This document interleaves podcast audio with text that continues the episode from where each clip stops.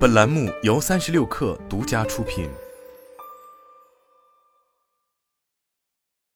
本文来自职场木木说，在一对一私教过程中，我经常会发现这一类学员，他们的认知和领导的认知出现巨大差距。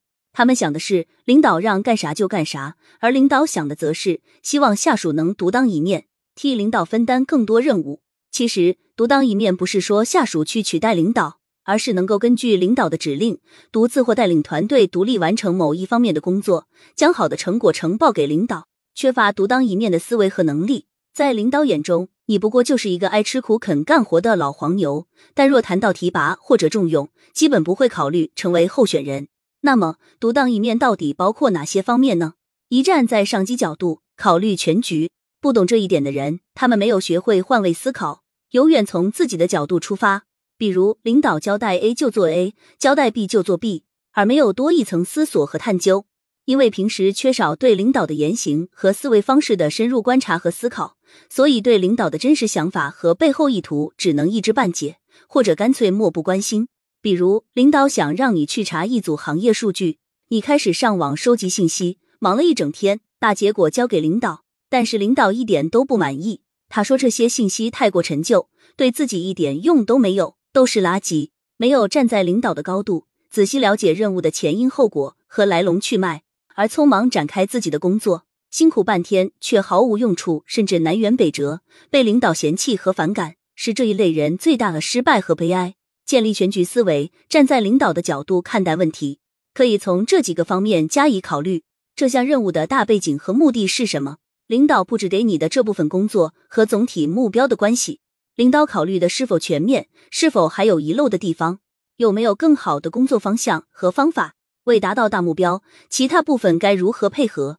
二、搞定人和事的填坑力，不少人或多或少缺乏这种能力。你会发现，当他们完不成一项任务或工作的时候，会找出各种各样的理由来搪塞，比如他们经常说找不到联系人，对方一直没回复，别人不配合等等。总之都不是自己的问题，是别人的问题。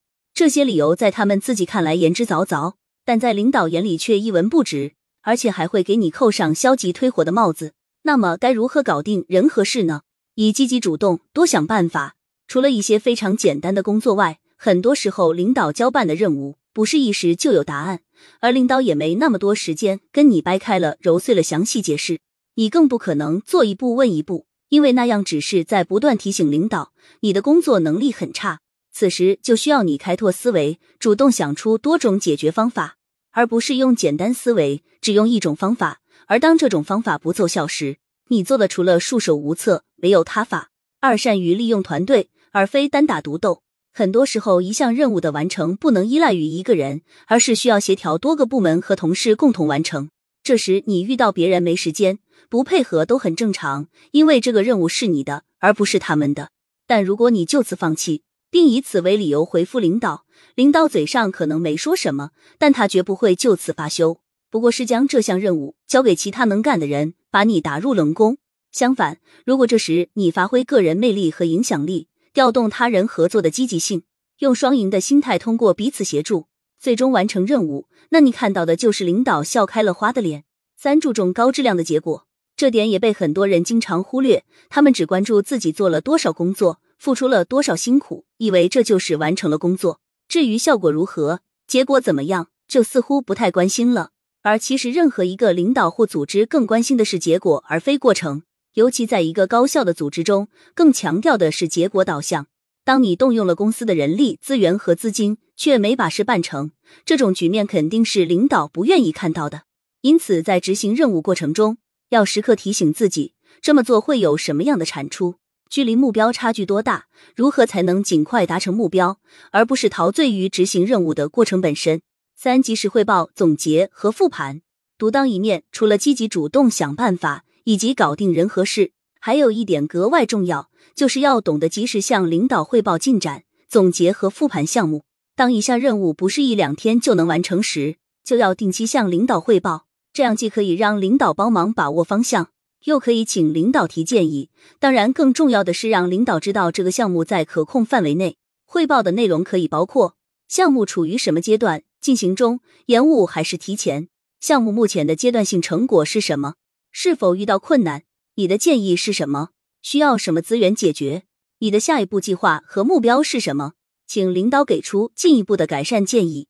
另外，当任务如期并顺利结束时，学会写一份总结报告交给领导，不仅可以展示你超强的归纳和总结能力，还可以提升领导对你的信任和好感度，形成任何工作交给你都有始有终，让人格外放心的印象。复盘总结的内容可以包括。项目结果跟整体目标比是百分之一百完成，幺二零完成还是百分之八十完成？导致结果与目标产生差距的关键原因是什么？我们从中学到了哪些经验或教训？